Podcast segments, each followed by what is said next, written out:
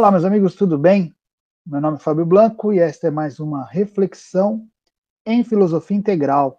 Sejam todos bem-vindos à minha sala de aula. Para quem está aqui acompanhando ao vivo esta aula, saibam que ao final vocês podem fazer perguntas, tá bom? Eu vou abrir um espaço para quem quiser participar, fazendo perguntas por áudio mesmo, né? É só levantar a mão aqui no nosso aplicativo e eu abro para vocês fazerem perguntas. Para quem está acompanhando a gravação dessa aula, saiba que para acompanhar as próximas aulas ao vivo, basta fazer parte da minha comunidade Filosofia Integral no Telegram. Para ingressar nela, basta procurar por Filosofia Integral Fábio Blanco no Telegram. E aí é só clicar no botão para entrar no grupo. Tá certo? Bom, hoje nós vamos falar sobre dialética marxista. Eu fiz uma enquete na comunidade, na nossa comunidade, e esse foi o tema mais escolhido. Na verdade, ele ficou praticamente empatado com outro tema, que foi sobre as partes constitutivas do, do homem. Tivemos, podemos dizer assim, um empate técnico. Então, eu, como a dialética marxista teve um pouquinho mais de voto, vamos começar pela dialética marxista hoje, e na próxima, provavelmente, nós falaremos sobre as partes constitutivas do homem. Temos bastante tempo para tudo isso. Sobre dialética, é muito comum as pessoas se referirem a ela como sinônimo de debate, como sinônimo de discussão. Até nos meios intelectualizados, tá? É, é, muito comum as pessoas dizerem que as partes estão mantendo uma dialética. E, na verdade, elas só estão querendo dizer que as partes estão discutindo as partes estão debatendo. Dialética virou sinônimo de debate. Mas, é, quando se fala em dialética, vocês vão perceber que culturalmente fala-se muito de dialética nos meios mais progressistas. E isso não é por acaso. Não é por acaso porque a dialética tornou-se de vital importância para a compreensão da, da, da, realidade segundo a visão progressista. Então, nos meios progressistas, inclusive nos meios acadêmicos mais progressistas, se fala muito de dialética, é, muitas vezes como sinônimo de, de, de debate, nós vamos entender como é que isso funciona, mas também como se a dialética em si mesma, pelo simples fato de estar ocorrendo o que eles chamam de dialética, isso já automaticamente vai levar o assunto para algo melhor, vai levar alguma conclusão, alguma evolução, algum desenvolvimento. Então, culturalmente, a dialética nos meios mais progressistas é visto assim como algo que vai levar por si mesma, né? A dialética por si mesma vai levar a um desenvolvimento. É por isso que nós vamos ver que é nos meios progressistas, tem-se assim os debates, as discussões como algo importantíssimo. Não é simplesmente porque eles gostam de debater, é porque isso está impregnado na sua visão de mundo. A visão de mundo de que a dialética, a dialética é capaz de promover o desenvolvimento. Há até uma certa veneração do debate, se vocês forem prestar atenção. Para eles, o debate é necessário à evolução das coisas. Então, a dialética é essencial na visão de mundo marxista. Por quê? Porque, segundo o marxismo, a dialética determina, define o processo de desenvolvimento de tudo. Então, vamos conversar sobre isso. Vamos entender. Só que para entender dialética, a gente precisa sair um pouquinho do marxismo voltar no tempo. Voltar na dialética, como ela era chamada lá pelos antigos filósofos. Né? Fala-se de dialética desde pelo menos os antigos filósofos gregos. Agora, a questão é a seguinte: a dialética dos gregos é igual à dialética dos marxistas? Eles estão falando da mesma coisa? A dialética de Marx, de Hegel, é a mesma de Platão e de Aristóteles? Bom, nos gregos, bom, quando começou a dialética? De onde vem a dialética? Algumas estudiosos dizem que ah, foi Parmênides que trouxe a ideia de dialética, outros falam que foi Zenão, outros falam que foi Heródoto. Bom, não importa muito. Não importa porque, na verdade, a dialética ela vai ficar estabelecida no seu formato com Sócrates. Sócrates, a forma dialética vai ficar estabelecida na prática socrática e depois categorizada em Aristóteles. E como é que Sócrates fazia? Sócrates, quando desenvolvia os seus pensamentos, eles, ele, né, como vocês já sabem, costumava usar muito o diálogo. Conversava muito com as pessoas, é, propunha questionamentos, perguntava. Então, o, a forma que Sócrates usava era ele apresentava algumas perguntas, algumas ideias e suscitava do outro algum tipo de resposta que podia ser. Isso é importante para a nossa compreensão. Essa resposta do outro podia ser até uma concordância, muitas vezes era. Sócrates falava alguma coisa, concorda, o outro falava, concordo. Então, a gente segue a partir daqui. Ou então o outro podia discordar também. E o Sócrates adorava quando o outro discordava, porque era a chance dele é, apresentar as suas ideias com aquela força retórica que ele tinha. Né? Então, a, a dialética socrática ela vai trabalhando assim, nessa troca de ideias. Então, com as ideias postas, aí Sócrates buscava fazer as inferências necessárias né, que surgem dessas ideias postas, esclarecendo cada vez mais o tema, o tema que era proposto. Gente, deixa eu só fazer uma pausa. Eu vou tentar, estou tentando já ser o mais didático possível. Quando nós falamos de dialética, nós estamos falando de algo que tem muitas complicações. Inclusive, se há alguém escutando essa aula que já conhece dialética, já estudou dialética, tem um conhecimento mais profundo, é, não se preocupe se você achar que eu, estou sendo um pouco raso. Estou de propósito. Tá? Não dá para, numa aula dessa aberta, a gente tentar tratar dialética com todos os seus detalhes. Eu estou tentando ser didático, para que todo mundo razoavelmente compreenda o que é a dialética. Tá? E na dialética socrática, em Sócrates, ele propunha perguntas, né, fazia perguntas e dessas perguntas saíam respostas que, quando eles concordavam, a partir daí, a partir dessa concordância, é isso. Está estabelecido que isso está certo, então, a partir disso que está certo, eles faziam, Sócrates fazia as inferências e seguia no raciocínio. Então, por exemplo, ele perguntava o que é a justiça? Então, ele levantava algumas hipóteses, estabeleciam quais eram as hipóteses certas, e a partir das hipóteses certas, as ideias certas, as premissas, por indução, ele ia conduzindo o raciocínio adiante. Então, a dialética era isso, gente. Então, veja, isso é muito importante para a gente entender a dialética marxista. As ideias, aí, elas não precisavam necessariamente entrar em conflito. Pelo contrário, às vezes elas se completavam, às vezes elas se ajudavam, às vezes elas estabeleciam a base para seguir adiante. Às vezes havia o conflito, e aí precisava se resolver o conflito para poder seguir adiante. Entendeu? Mas o conflito nem precisava ser a regra. A, a, a, dinâmica da dialética era essa troca de informações, de premissas. O que é certo? Né? É isso que é certo? Então, tá, concordamos? Se, se a gente não concorda que isso é certo, a gente precisa primeiro definir o que é certo para seguir adiante. Era assim a dialética. Então, a dialética não era um, um, um simples diálogo, não era também um simples confronto entre pessoas, era um, um, um, confronto, mas não no sentido conflitivo, de ideias. É colocar as ideias diante de si, né, diante deles, eles colocavam as ideias, como se colocasse as ideias na, na mesa, e ia seguindo né, as ideias conforme eles fossem estabelecendo que aquelas ideias deixavam de ser duvidosas, passavam a ser certas. E, e, tanto não é um conflito entre pessoas que é bem possível é, se fazer a dialética consigo mesmo. Né? Eu nem preciso do interlocutor. Basta eu, eu mesmo ir confrontando essas ideias. A pessoa dentro da sua própria cabeça ela pode fazer um processo dialético.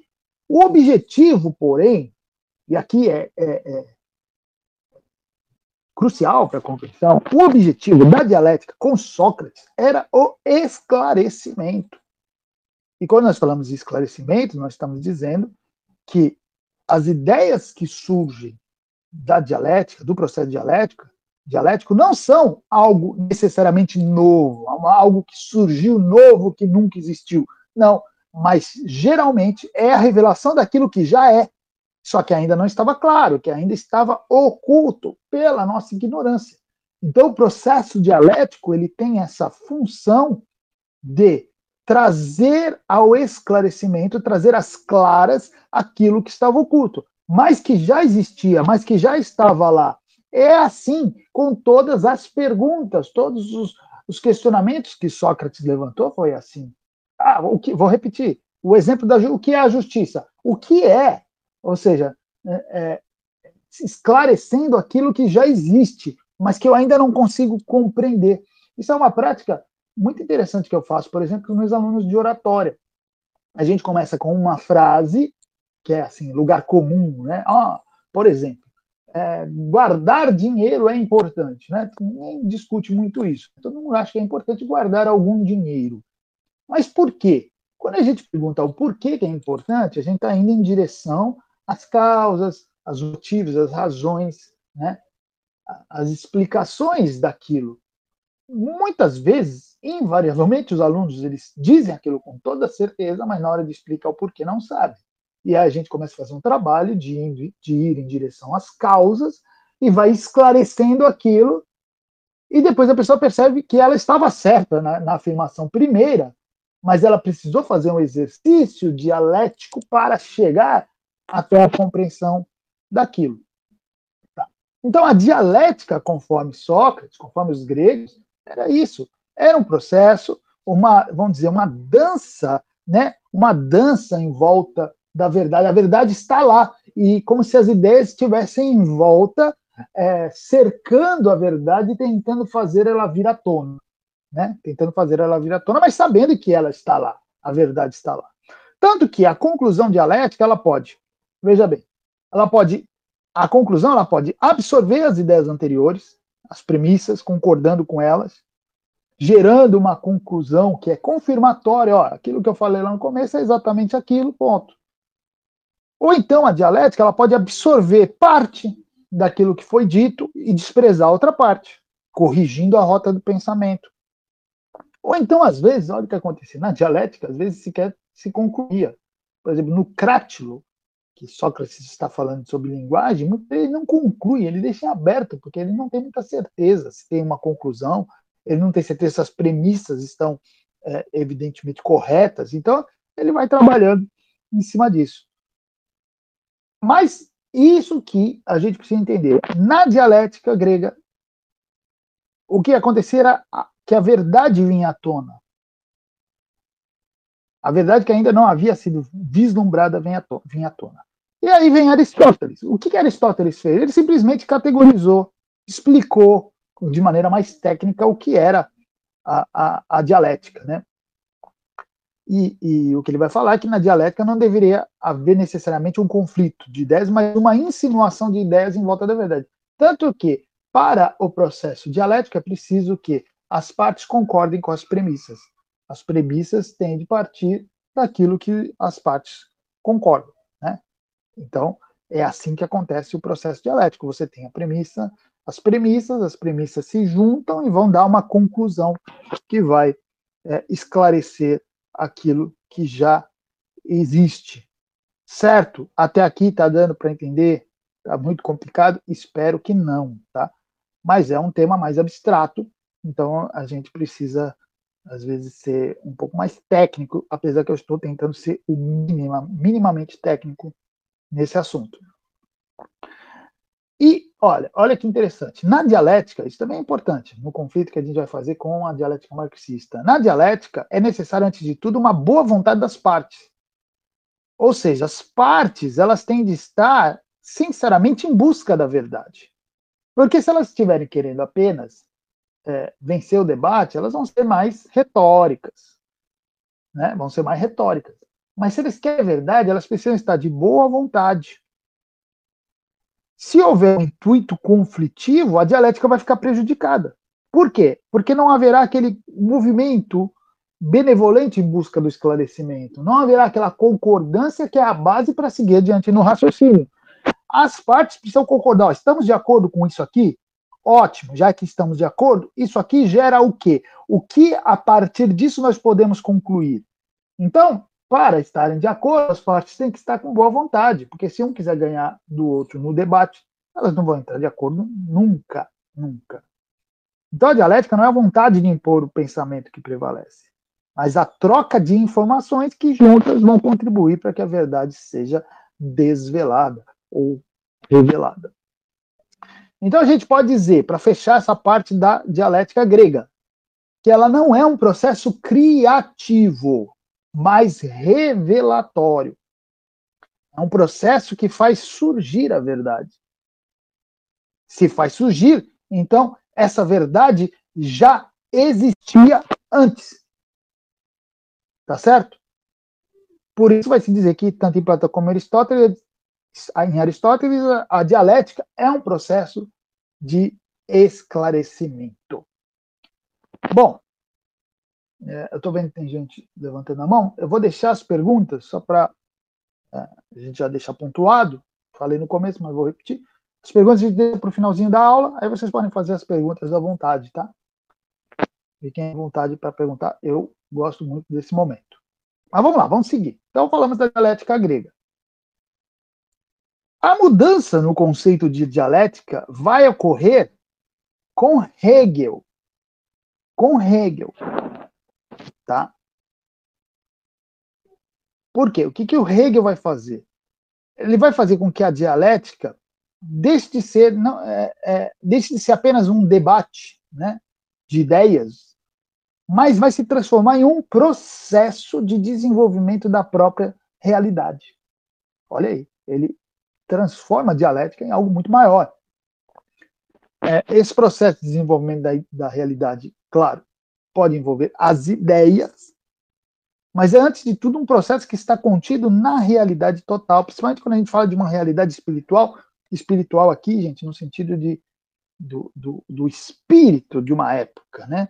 Um espírito de um tempo. Então, é um processo, assim, meio auto de autoconsciência, um processo de, de, de que a realidade, o próprio tempo, né, em sua autoconsciência vai num processo que vai evoluindo. Então, a, em Hegel, a dialética se vai se transformar em um processo linear, que tem como resultado algo novo e superior. Olha a diferença nos gregos, a dialética não tinha nada de linear. Nada. Era um processo de posicionamento de ideias, de concordância de ideias e tirar, inferir dessas ideias algo.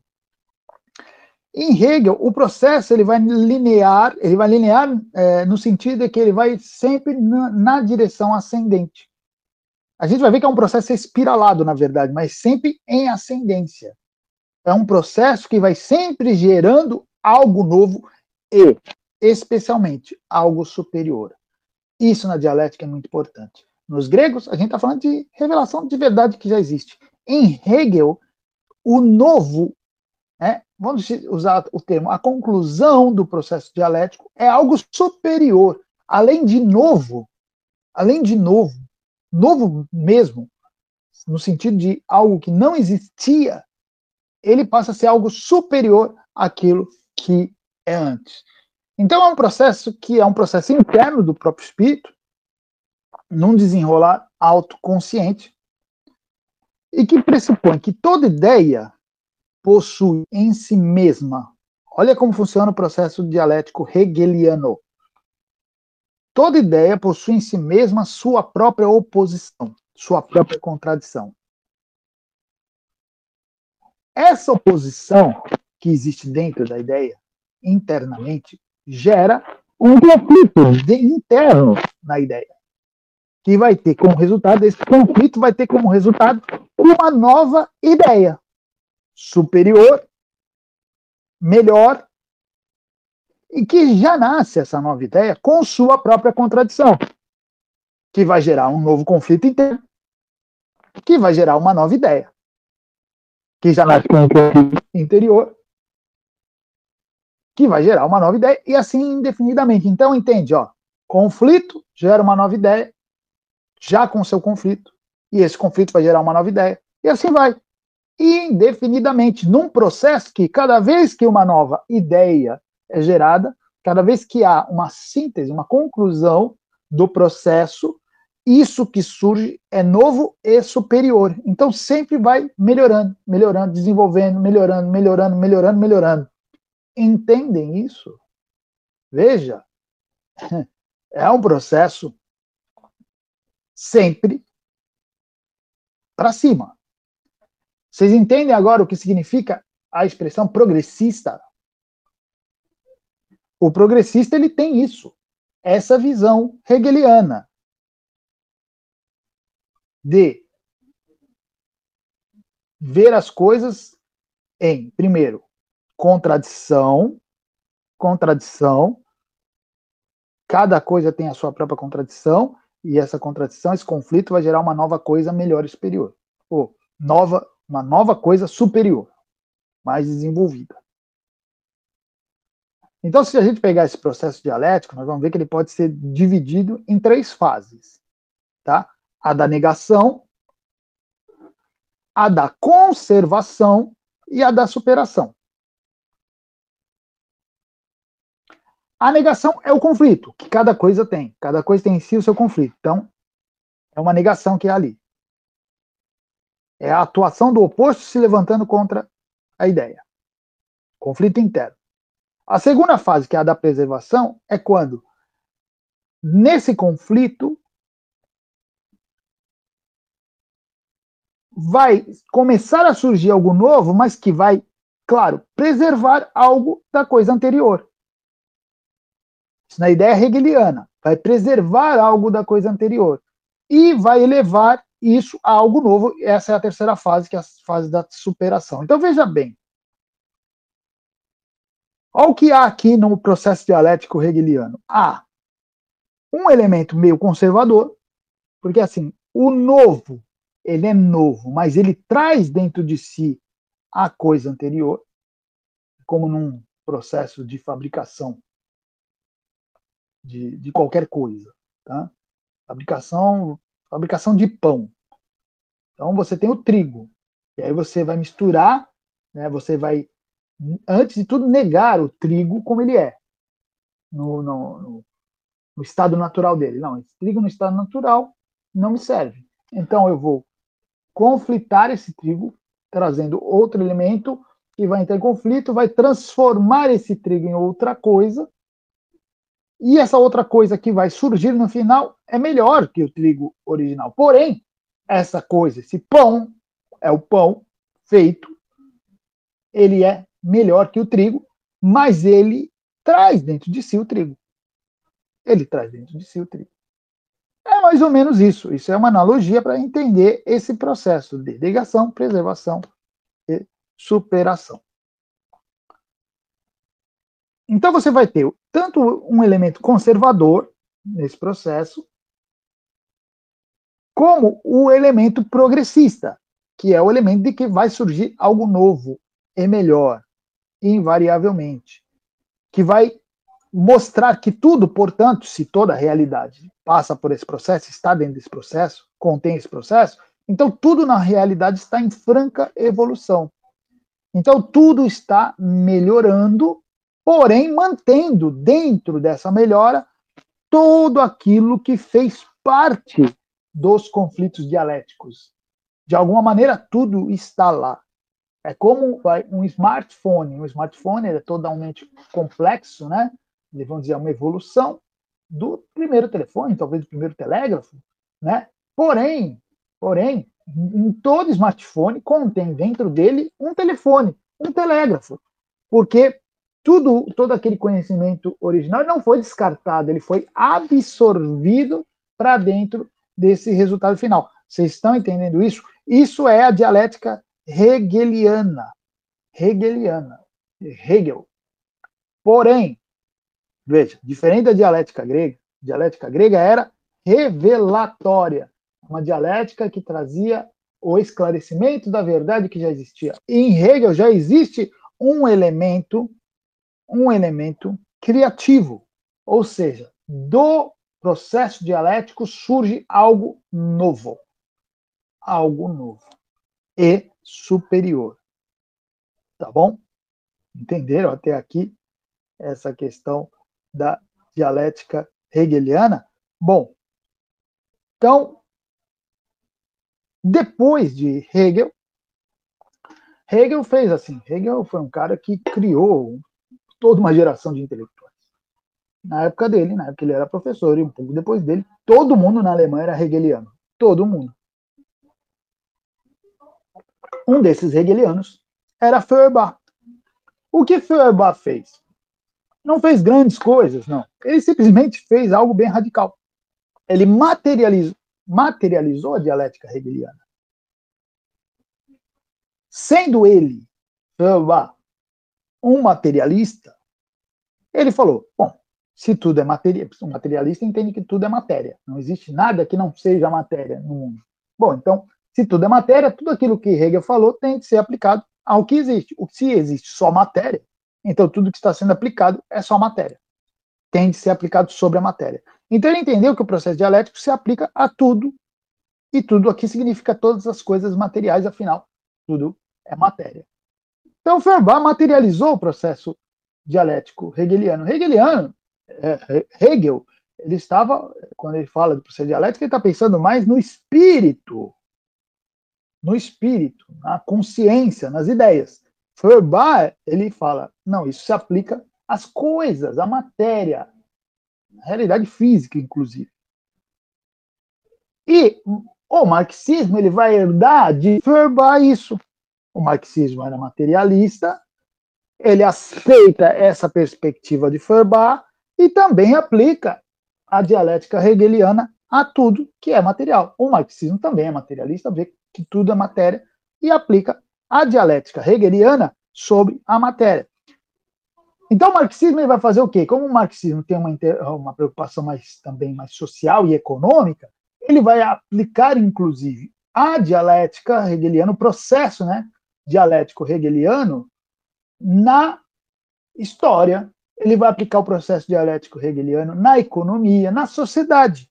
É isso que o marxismo vai fazer, é isso que Marx faz e, e a tradição marxista vai fazer também.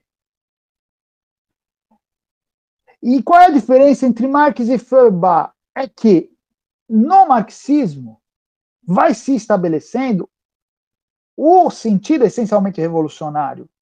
Porque na, no marxismo, no marxismo, na tradição marxista, vai se estabelecendo o abandono daquele elemento conservador que eu expliquei para vocês que havia em Hegel e que Feuerbach mantém também.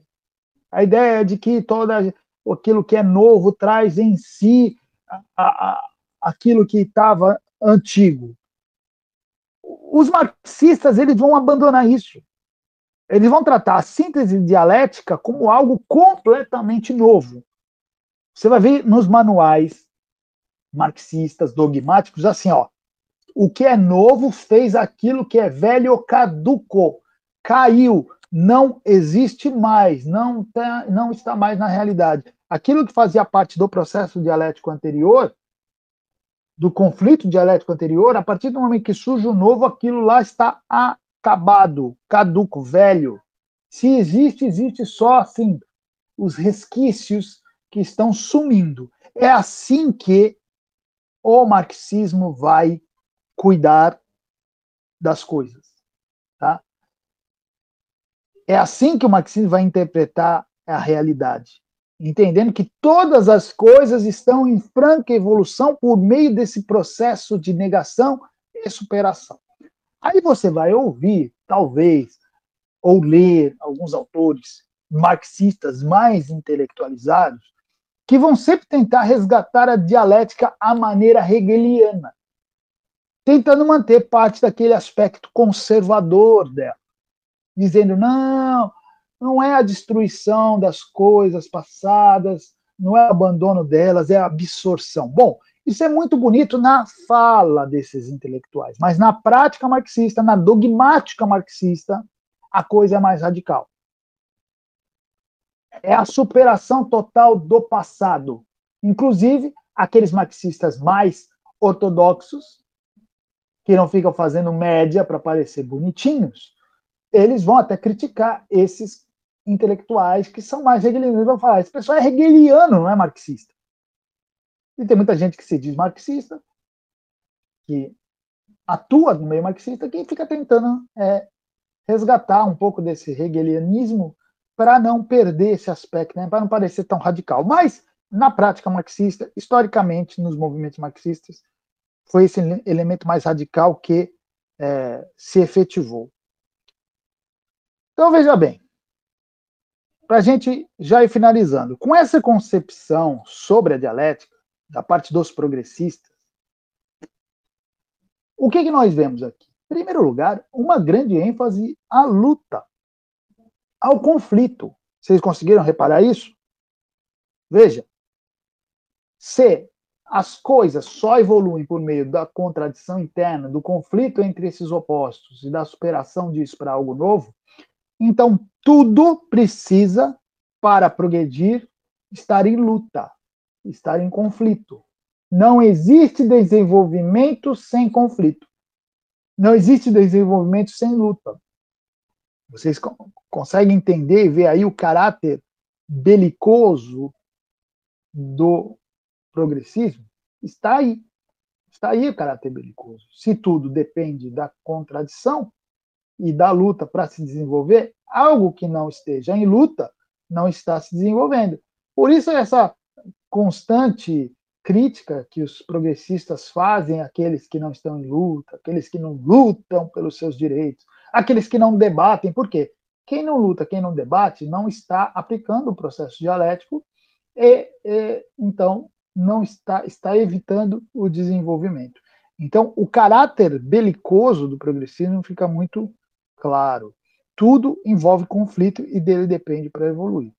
A outra coisa é o que eu já falei várias vezes nesta aula, é o caráter progressista em si. O marxista, ao entender a dialética da forma como o marxismo ensina, ele vai entender que todas as coisas estão evoluindo. Tudo está melhorando de alguma maneira. Ah, mas inclusive o capitalismo?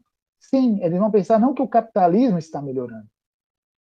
O capitalismo seria a coisa, eles seriam o oposto do capitalismo. E dessa luta entre eles e o capitalismo surgirá algo novo. Então, inclusive, essa relação do capitalismo com o seu oposto vai gerar algo novo e melhor, que será uma sociedade socialista. Entende? Claro que aí há detalhes de fases, tudo, mas não cabe nessa aula. Então, acho que deu para entender um pouco, espero, espero que vocês tenham compreendido é, é, as questões. Tentei ser didático, repito. É uma questão que, para ser tratada como eu fiz aqui, é um pouco é, indigesto, mas espero que tenha aberto um pouquinho aí as compreensões. Bom, agora eu vou abrir para perguntas. Tá? Então, vocês têm aí, vocês podem levantar a mãozinha apertando o botão. Só peço uma coisa. Primeira coisa, que aqueles que forem fazer as perguntas, que sejam sucintos e bem objetivos, tá? Para que a gente possa ter uma dinâmica boa e que as pessoas não fiquem desestimuladas de participar. Também vou pedir duas coisas, que evitemos debater as questões. A questão, a, interesse aqui não é debater comigo.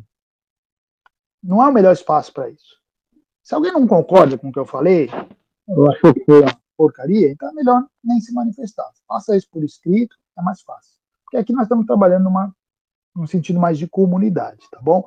E eu vou pedir também que não se façam muitos comentários, opiniões, dê outra palestra, porque também não é o caso. O objetivo agora é vocês fazerem perguntas e eu responder. E vou respondê-las todas com muito gosto se eu tiver conhecimento daquilo que foi perguntado, tá bom? Então, só peço isso para vocês. Vamos lá, primeira pergunta. André está levantando a mão. Vou liberar para você, André. Pode falar, André. Não estou te ouvindo, veja se você precisa apertar o botãozinho aí. Agora sim, está ouvindo? Estou ouvindo, pode falar. Ah, maravilha, que bom. Queria, em primeiro lugar, agradecer a sua aula. É muito, muito satisfatório poder contar com, com as suas aulas. É, a minha Obrigado. pergunta é o seguinte: por que, que os progressistas, eles em geral não, não gostam quando a classe média entra na luta?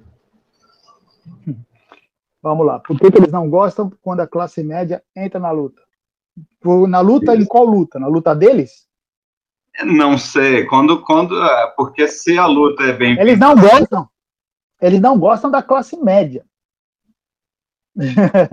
não, na verdade, não é que eles não gostam. Eles lutam contra a classe média. Eles entendem que a classe média é uma classe conservadora. Né? Então, a classe média ela estaria do lado do capital. Então não é que eles não gostam que ela entre na, entre na luta. Gostam, sim, eles gostam, na verdade, de lutar contra a classe média. É por isso que eles falam mal da classe média, é por isso que eles se levantam contra a classe média. Porque isso é parte do processo dialético. A classe média está do lado do capital. Ah, eles fazem parte da oposição ao capital, porque hoje o que, o que está presente é o capital, né? Então eles são o, o elemento opositor ao capital, e aí, desse, dessa luta contra o capital e, a, e contra a classe média, vai surgir algo superior. É simples, é um processo bem simples, na verdade. Então não é que eles não gostem da, da, que a classe média participe da luta, eles não gostam da classe média e se levantam contra ela como uma representante do, do sistema atual.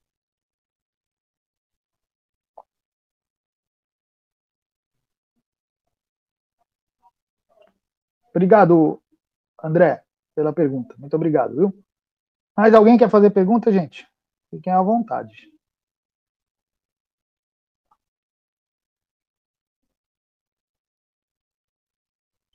Para fazer pergunta, é só levantar a mãozinha. A André quer falar mais. Espera só um pouquinho. Pode falar, André. Pode falar, André. Agora eu pergunto se o sistema atual não é progressista. Não, é um sistema que, na, na, na, na mentalidade deles, é um sistema que está caminhando para o progressismo. É por isso que eu falei, na, até falei na aula, que não daria para explicar todo o processo, porque esse processo ele não acontece do dia para a noite. É um processo. Esse conflito vai gerando pequenos ganhos, pequenos ganhos, pequenos ganhos. Então, o, o, o processo, na cabeça deles, é, é, um sistema ainda ligado ao capital, mas que está de, se direcionando evolutivamente, evolutivamente em direção ao socialismo. Para eles ainda não é socialismo. Está evoluindo. Por isso que é mais, social, é mais perto do socialismo, do socialismo hoje do que foi antes. E, em determinado momento, aí vai haver a questão, a revolução. Por enquanto é evolução. E depois vai acontecer a revolução. Mas é um processo gradativo. Mas isso eu vou explicar em outra aula, porque é uma outra questão ligada também à dialética. Obrigado, viu, André, pela pergunta. Muito bom. Roberta, vou te liberar aqui.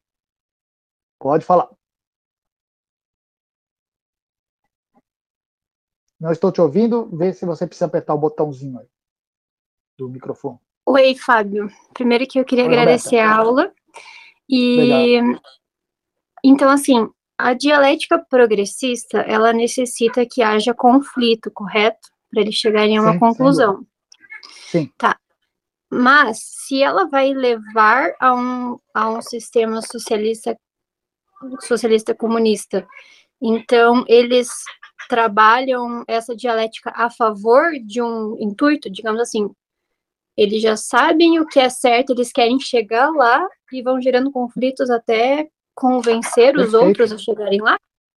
Perfeito, exatamente isso. Uma, uma, uma característica da, da dialética é, marxista, do, do, pensamento marxista, é ser, do marxismo em si, na verdade, é ser uma ciência que é, descobriu, né, o que interpretou a lei da realidade social. Então, quando eles falam em socialismo, comunismo, eles não estão falando em algo que ah, é a ideia de um homem é, que nós achamos muito boa e vamos trabalhar para construí-la. Não, não é isso. O que eles pensam é o seguinte: ó, o socialismo é uma regra. Chegar no socialismo é uma regra da realidade social que vai acontecer de qualquer maneira. Nós somos apenas instrumentos da realidade. Nós ajudamos a realidade a ela ir talvez um pouco mais rápido, ou, ou então nós atrapalhamos ela, mas nós somos instrumentos nesse sentido. Mas que vai acontecer, vai acontecer de qualquer maneira. Quando eles se colocam em conflito, eles estão ajudando a realidade, a realidade a ir mais rápido, talvez, entende? Em direção a esse mundo socialista. Aí, Roberto, você vai falar, pô, mas isso é uma loucura. Tá, mas não, não me culpe. É assim que eles pensam, tá? Eu não sei se você leu o meu livro, é, e já faço esse convite a todos que estão aqui, o, o, livro que eu lancei o ano passado, chamado As Origens do Mal, a filosofia marxista e como ela transformou o mundo, tá? Se você puder adquirir esse livro, adquira, porque é, eu explico um, um, pouco mais detalhadamente todos esses processos, inclusive essa aula está todinha explicada lá como as coisas funcionam. É assim mesmo, viu, Roberta? Parece loucura, é assim mesmo que funciona.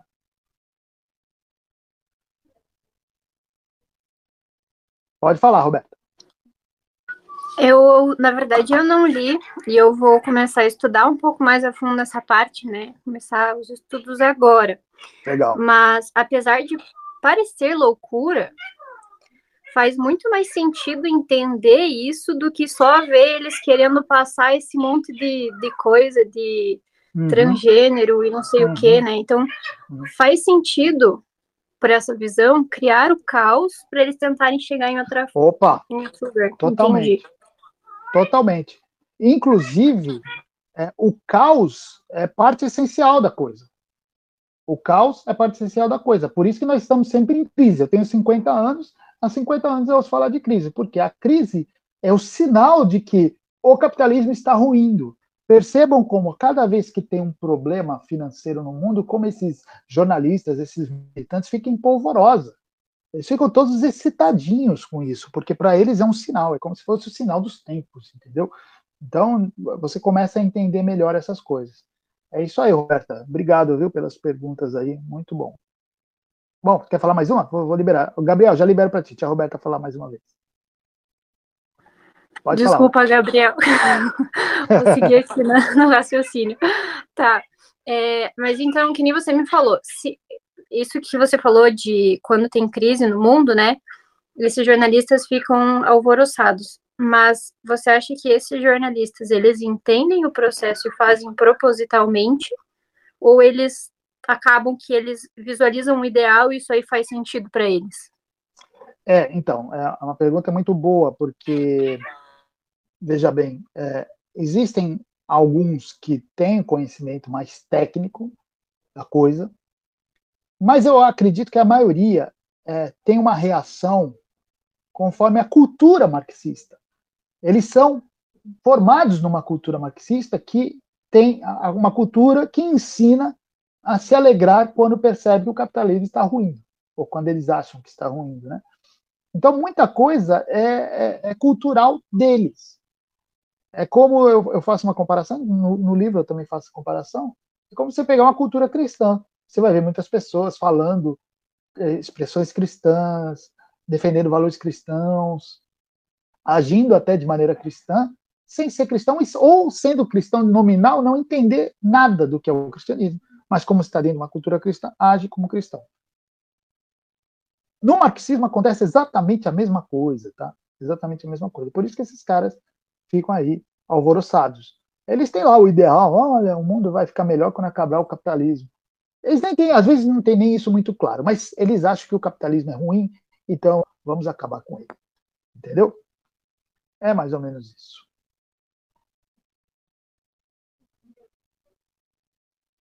Mais perguntas, gente? Gabriel estava com a mão levantada. Aê, desculpa, Gabriel. Vamos lá. Liberar para você. Pode falar. Então, é, boa tarde. É porque tarde não sei se eu perdi, eu, eu cheguei um pouco atrasado na, na aula, mas me uhum. pareceu esse pensamento marxista um pouco inconsistente, né? Porque eles falam de evolução, e de certo uhum. modo uma evolução natural, mas no momento de, de tomar atitudes revolucionárias, vamos dizer assim, o que ocorre é uma destruição, é uma promoção do caos. Então, como Sim. eu posso falar em, em evolução uhum. e a minha ação ser uma ação de, de destruir. Me parece um pouco inconsistente.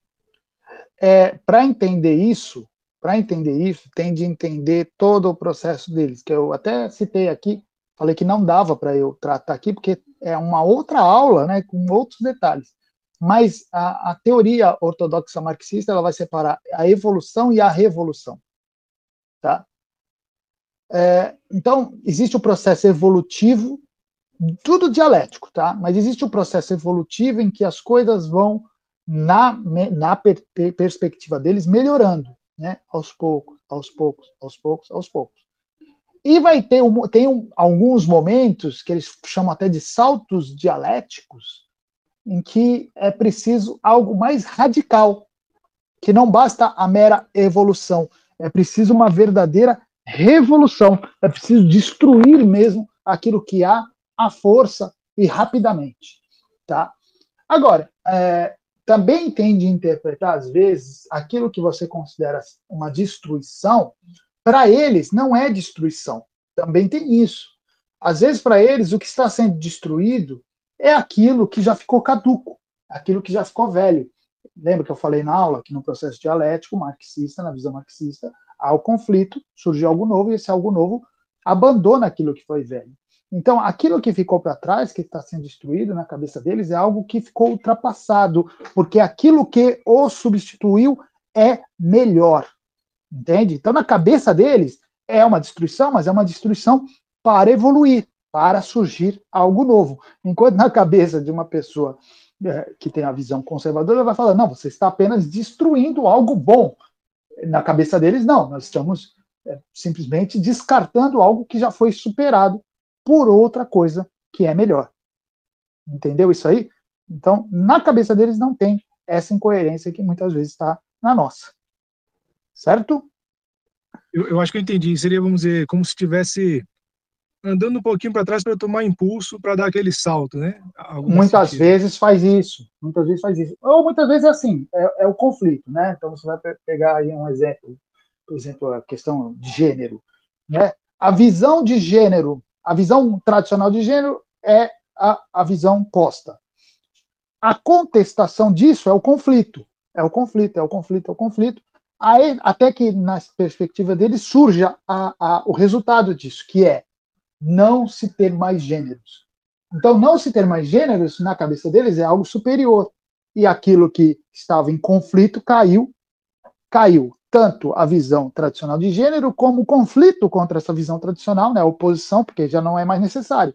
Surgiu a visão posta de que não há gênero fixo. Entende? Então, para eles, isso é uma evolução. Certo. Mas alguém. Só... Pode fazer, pode fazer, fica à vontade. É, pode falar. Será que a gente poderia considerar que talvez a evolução do capitalismo, vamos dizer assim, seria um, um resultado do conflito que surgiu ali na, na industrialização, com, quando o trabalhador se revoltou e tal, e aí por causa disso uhum. conseguiu-se melhorias legais com relação a leis trabalhistas e tal, os sindicatos se organizaram, etc. Será que eles veem isso Sim. como uma vitória do marxismo? Sim. É, você falou algo que está bem claro na, na visão marxista. O marxismo, o marxismo vai enxergar toda a evolução da sociedade na perspectiva dialética, desde os tempos do, do escravismo. Então, tem os tempos do escravismo, houve o conflito, há um conflito dialético na sociedade escravista, gera a sociedade feudalista. Há um conflito dialético na sociedade feudalista, gera a sociedade capitalista, que é a sociedade atual. E agora está havendo esse conflito dialético dentro da sociedade capitalista que vai gerar na cabeça deles uma sociedade socialista. E nesse conflito dialético dentro da sociedade capitalista vão havendo evoluções, né? Esse processo dialético vão havendo vários processos evolutivos e nesses processos evolutivos sempre mais próximo do socialismo, tá? Sempre mais próximo do socialismo. Então está sempre havendo uma evolução em direção ao socialismo. Então cada ganho é, de, de, de direitos, cada ganho das ideias socialistas dentro dessa sociedade capitalista, na cabeça do socialista, envolve uma evolução em direção ao socialismo. Então, eles estão cada vez mais perto do socialismo. Na cabeça deles, é, é uma evolução, né? O que nós vemos, às vezes, como uma perda, né? Puta, a sociedade agora está ficando cada vez mais é, totalitária, cada vez mais é, intrometida, o Estado cada vez mais forte, na cabeça deles isso é evolução, isso é ganho. Certo? Evandro. Vou abrir para você, Evandro. Fala, Evandro, como é que você está, meu amigo? Não estou lhe ouvindo. Vê se não é o seu botãozinho aí de microfone. Oi, boa tarde. Agora boa estou tarde, ouvindo. Professor. Opa, tudo bom? Tudo Prazer bem. falar com você ao vivo, né? Prazer, pela primeira vez, hein? É... Eu só falar, o Evandro, o Evandro é um, um dos alunos mais ativos nos meus cursos. Ele tem inserções teóricas lá maravilhosas, que já me ajudaram muitas vezes, viu? Fique sabendo disso. O prazer finalmente falar com o senhor ao vivo, né? Gostei muito da aula. Legal. E eu estava, inclusive, quando eu li o, o, livro do senhor, Das Origens do Mal, né? O senhor fala assim uhum. que, assim, no caso da dialética, a dialética tradicional e a dialética marxista, né? E uhum. que o senhor fala assim que, na verdade, eu acho também isso daí interessante, igual falou assim, o capitalismo, né, que eles estavam falando tanto, né, que da ótica do marxismo, é, eles que estão progredindo os direitos trabalhistas, os direitos trabalhistas, né, etc, né, e não o capitalismo que está evoluindo em si, né. Uhum. Então, é, aí o senhor diz assim que, na verdade, é mais importante até que as questões, não é exatamente do jeito que eu estou falando, né, mas é o método né, que se utiliza para averiguar as coisas, né? Isso. Então, muitas vezes até nas ciências, né? Inclusive, né? Em tudo. Porque a, como tudo. o marxismo passou a ser a base, né? De tudo, inclusive das uhum. ciências. Né? Inclusive. Então, essa dialética que a gente discute, é, um nome é igual, mas o significado é totalmente diferente, né? E, através, e eles nunca é tanto assim. Agora a questão é a seguinte, né? Qual o método, né? Como avaliar o próprio método em si para verificar as coisas, né? E saber uhum. se a. Mas o que eu acho interessante é isso. Inclusive o termo capitalismo parece que foi cunhado pelo Marx, né? Sim. Não foi assim. Igual assim, uma vez eu estava discutindo com uma pessoa que eu conheço de esquerda, né? e usava o termo ideologia de gênero. Aí ele falou assim, mas por que ideologia? Para eles é estudo de gênero, né? Sim, sim. Então, porque é, para próprio... eles é... O próprio Exatamente. capitalismo, é, se você for perceber, é um termo pejorativo, né? É um termo pejorativo. Capitalismo, ou seja, é, é o sistema do capital. Bom, talvez na época de Marx tivesse um pouco sentido, né, usar essa expressão. Mas, hoje, a gente já não é bem isso. Né? O, se a gente fosse usar uma expressão, talvez fosse o, o livre mercado, né? mercado aberto, alguma coisa desse tipo tem mais a ver. Capitalismo é uma coisa meio pejorativa. Mas, de tudo que você está falando aí, é muito importante a gente pontuar que quando a gente fala de dialética, parece, em princípio, uma coisa meio acadêmica. Né? a dialética, a forma de pensar. Para o marxismo, para Hegel já não era, mas para o marxismo, dialética é uma forma de ver a realidade. Eles enxergam a realidade à maneira dialética. Para eles, toda a realidade funciona dessa maneira. Funciona dentro do conflito e da evolução, do conflito e da evolução. Eles enxergam tudo. Isso vai afetar os atos, isso vai afetar os pensamentos, isso vai afetar as perspectivas. Então, quando nós falamos de dialética, estamos falando de uma maneira de ver a própria realidade. É isso aí. Obrigado, viu, Evandro? Obrigado aí pela sua participação. Te agradeço mais uma vez por todas as participações que você faz lá no canal. São muito boas, muito boas mesmo. Mais alguma pergunta, gente? Só levantar a mãozinha se tiver.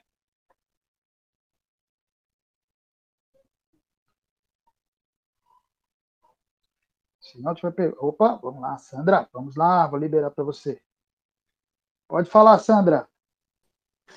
Boa tarde, professor. Tudo bem?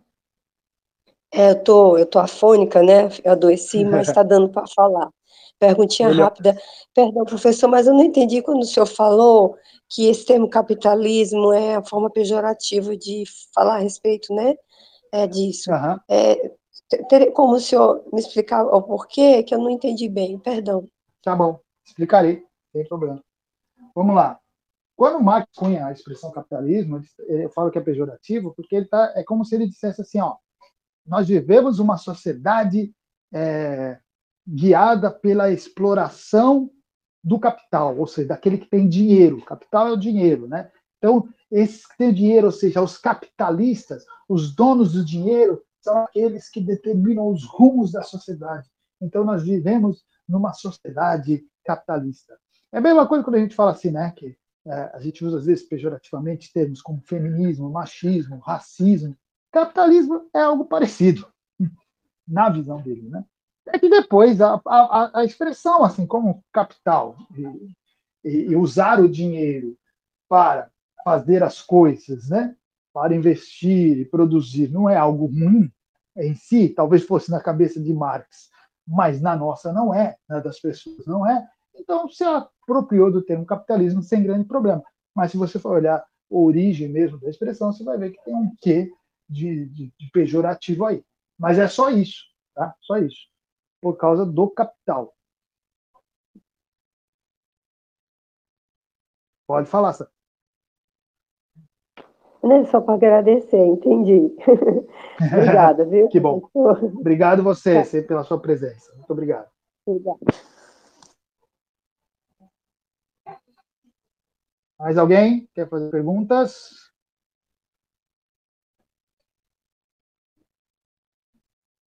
André? Vamos liberar.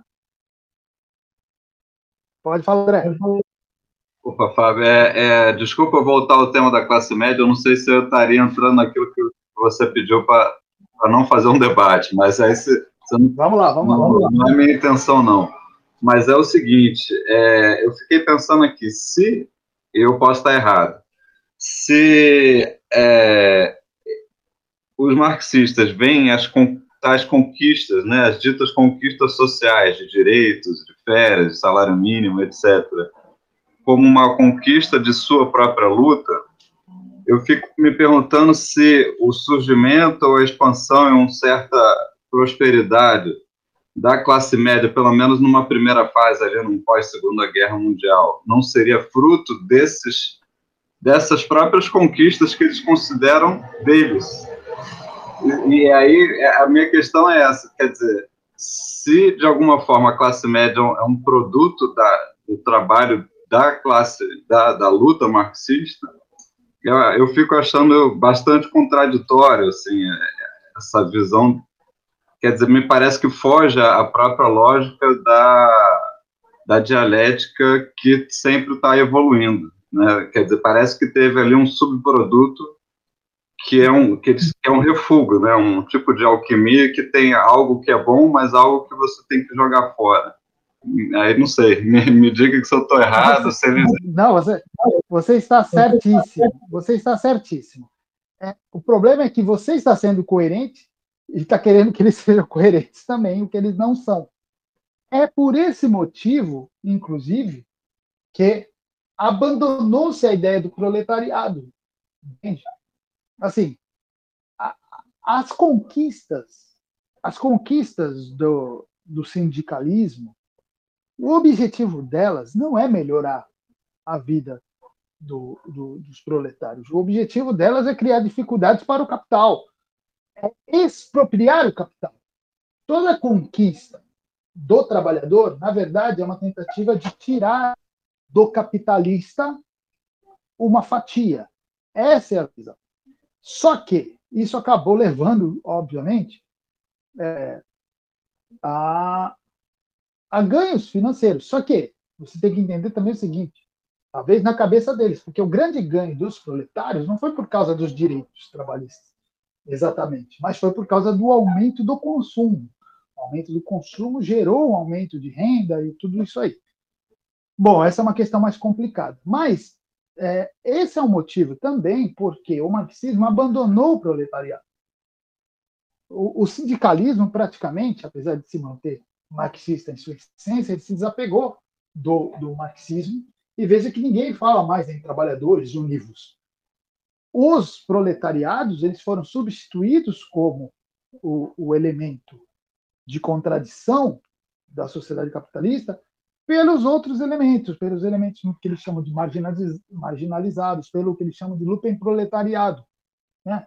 Por isso que hoje o que faz oposição ao capitalismo não é mais o proletário, mas é o movimento é, homossexual, é o movimento racialista, é o movimento feminista, é o movimento ambientalista, são os movimentos de minoria. Eles estão usando esses movimentos para se levantar contra o capital. Tanto que você vai ver muitas das é, solicitações desses movimentos são exatamente contra o capital, principalmente contra o grande capital e até contra o médio capital também. Então, você está certíssimo, não tem coerência nenhuma nesse negócio. Nenhuma. Mas eles vão ajustando. Isso é uma característica é, do, do da, da, cultura marxista. Né? Se não deu certo, se a lógica está errada, então a gente conserta aqui é, se a realidade não bateu com a lógica, a gente tenta mudar a realidade. É isso que eles fazem o tempo todo. Ficou mais claro, André? Se manifesta aí para saber se você entendeu, se concordou, sei lá. Não, ficou bem claro. É, me deu para entender que, apesar deles é, diz, é, dizerem que a dialética é importante, que seguem uma certa dialética materialista de base hegeliana, na verdade, a única a única coisa que, o único compromisso é com uma ideia de revolução, né? Ah, qualquer qualquer outra base lógica ela é só para inglês ver, eu não sei. É, a, a, base lógica deles funciona até ela funcionar, até ela continuar funcionando. Se ela parar de funcionar, eles dão um jeitinho. Claro, eles são tem, tem muita tem muita gente inteligente na, na, na intelectualidade esquerdista que sabe dar os nós que precisam ser dados. E muitas vezes o retorno ao hegelianismo é exatamente a necessidade de ajustar essas questões, porque no hegelianismo você pode absorver, né? você pode dizer que é, essas conquistas proletariadas são absorvidas dentro do processo dialético, por isso que se conserva, por isso que tem seu valor e tal, tal, tal. Então, é, também isso faz parte. Mas acho que para nós não importa tanto saber se eles estão é, corretos ou não. É, obviamente está cheio de falha nisso aí na prática, né? Na teoria às vezes até funciona bem. Eu até digo que o marxismo ele tem uma teoria muito organizadinha, né? mas na prática não bate. Muitas vezes não bate. E aí eles dão um jeitinho de dar um nó nisso, nisso tudo aí. Tá bom, André? Obrigado aí pela sua participação mais uma vez. Mas alguém quer fazer pergunta? É só levantar a mãozinha.